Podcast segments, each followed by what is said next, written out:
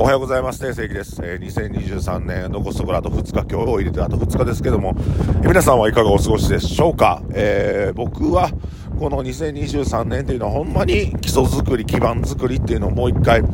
えー、やった年かなというふうに思います。えー、強くね、えー、組織、強い組織を作っていくためにも、ちょっとこう、歩幅を止めて、えー、ちょっと早くスピードで、スピード出すのはやめてから、ちょっとこう、ゆっくりと、人材育成であったりとか、えー、お店の、まあそのね、基礎の部分っていうのを作り上げていった1年かなと思います。だからね、こう、うん、そういう意味では、まあ、大きななんかこう成長みたいなのは、今年は正直なかったんですけども、ただ、じゃあ成長がないかと言ったらまた別で、えー、まあ僕個人的にはかなり手応えのある1年になりました。えー、まあ各店舗ともに、そんな大きく売り上げることはないけども、まあある程度この水準でこう保つという部分で、えー、これね、乱高下するようなお店を作ってしまうと本当にしんどくて、何が当たって何が外れたかっていうのは見にくくなるんですよ。これを、あの、しっかり4店舗、ぐっとこう、あの、まあ、ある、ある程度の水準で、えー、売り上げを上げていくっていうことには今年は成功したかなっていうふうに思います。で、まあやっぱり、こう人材も限られた中でやっていかなダメなので、あのー、その中でも、えー、自分たちがある、自分たちが今あり得るリソースを使って、えー、まあ、強い組織っていうのを、まあ、来年飛躍するためにも強い組織に、えー、作り変えれたんではないかなというふうに僕個人的には思っております。皆さんにはどう映ってるか分かりませんが、えー、まあ、2023年本当にそういう準備というか、基礎固めっていうところで僕はかなり手応えを感じた1年でございました。はい。えー、っと、ちょっと僕の心のあの心境の変化、心境の変化、心の変化、一緒ですけども、まあそれがありまして、あのー、まあホットスポット化するっていうことは簡単なん、簡単って言ったらね、できてへん人、あれやから、あの、なかなか言いにくいことですけども、ホットスポット化、まあつまり出会いを求めた立ち飲み屋作るのはすごく簡単です。で、すごく簡単やし、僕も成功したし、それ、えある程度の期間はそれで、えー、ご飯食べさせてもらったんやけども、うん、これっていうのはやっぱりね、えー、多くのクレーマーか、そして多くの人的トラブルっていうのがかなりあったりとか、ヒューマンエラーがもうたまらんほど起きるんですよ。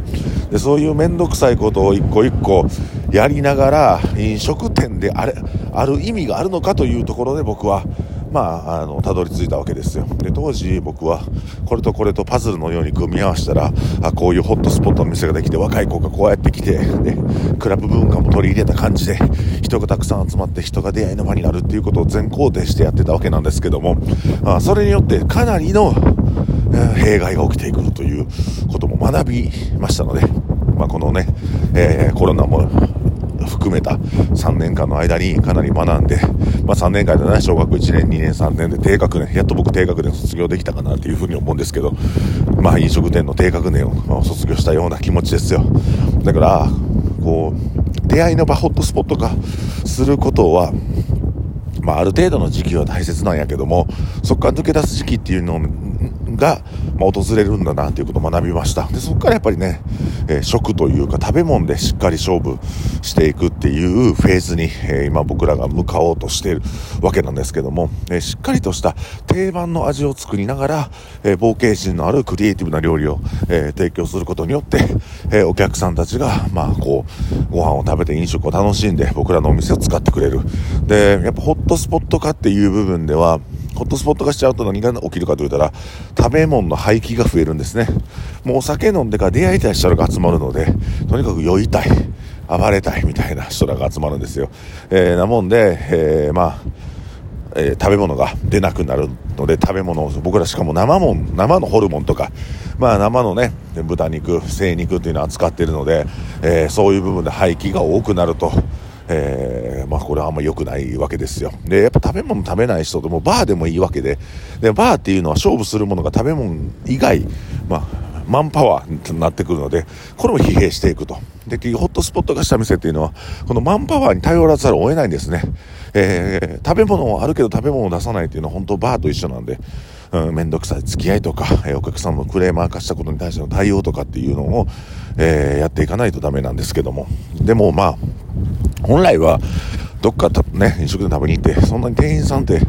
お客さんに興味ないじゃないですか。で、そこは僕は違うなと思うんですよ。えー、温かく見守りながら共に成長できるお客さんと共に成長できる組織を、まあ、創作していかなあかんっていう風な僕の答えなんですあとはまあ食べ物でしっかり勝負していくっていう、えー、マンパワーでなんかこう、ね、出会いの場っていうのを作ろうと思ったら方程式みたいな僕の中でもう寝れてるので、え、そこに関しては、え、今でも作れるんですけども一旦それをやめて、え食べ物と、えまあなんかお客さんが満足いく料理、で、そしてそこに魅了されていく、人たちっていうので、え、新しく、え、再構築していったこの1年でございました。やっぱりね、え、僕、そうやな、勇気とかエヴァ系とかもそうやけど、今までってきたことと180度違うことも言ったりなんかしたんで、まあ戸惑いもあったと思うんですけども、うん、特にお客さんの、まあ、こういったあれが管理に関しては、おそらく、まあ、勇気もちょっと、もう180度変わったようなことを言ってるんですけど、やっぱ変化っていうのは成長なんで、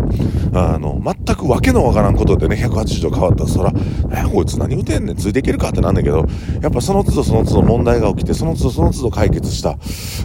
1年やったと思います。で僕自身もこの1年振り返って、大きなことはチャレンジできなかったんですけども、基礎固めと、個々人の、やっぱ能力の向上、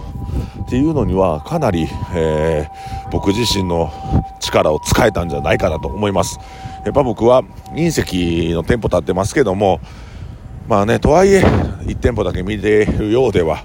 えー、このチームの長としてね、チームリーダーとしては、えー、頼んないところがあるので、そこはしっかりと、うん、全体を見ながら全体を進めていく。で今年は本当にねやっぱ基礎固めという部分とあとは隕石に出なければいけなかったのでそういう部分でも本当にこう全体の企画とか運営とかそこがちょっとおろそかになったっていう 反省点もございます。だからやっぱり、うん、週1回週2回ミーティングして全体の動きを把握してでそこから全体の、えー、イベント企画とか、えー、まあねそういうふうに運営をしていかなあかんなっていうふうに思いましたね。うん。だから反省する部分もたくさんあるんですけども、ただまあ今年は本当に、えー、過去何年間の中でも、えー、全体の成長がかなり大きく、えー、前に進んだと思います。うん。特にやっぱりなんやろうな、やっぱ受選教もその僕がおるおれへんじゃなくてお母さんがしっかり支えてくれるっていうか、うん、なんかこう、ここら辺でええかなっていうラインからしっかり目標達成できるところまで今受選挙自体も動き出して、えー、大きくね組織が今動き出そうとしている中で、まあ、新しいチャレンジするにあたって、えー、僕らの気持ちをまた引き締めてい、えー、かなければいかないなというふうに思います。まあねちょっとこうこの時間、えー、8分間使ってまあ、僕のこの1年20 2023年どう思ったかっていうお話をえー、させてもらいましたけどもね、まあ、お客さんにとってどう映りましたでしょうか、ね。あのまあ、自分たちができること精一杯できたなっていうところと、えー、やっぱ一歩一歩進む中で、えー、これがダメだったこれが良かったっていうところが見えてきて僕らもねもう僕個人は的にはねこの1年本当に有意義なものでたっぷりと自分の、えー、不出来な部分と、え組織の前進といろんなこう、旨味があったというか、人生の味わい深いところを味わい尽くせた1年になったような気がします。えー、2024年は少しね、チャレンジして2025年はくさんチャレンジできるように、えー、僕自身も頑張っていきますので、えー、ぜひ皆さんこのラジオを聴いてはる方は、えー、応援よろしくお願いします。えー、ちょっと2024年はちょっとだけチャレンジします。ぜひ見てください。ということで、訂正記がお送りしました。ありがとうございます。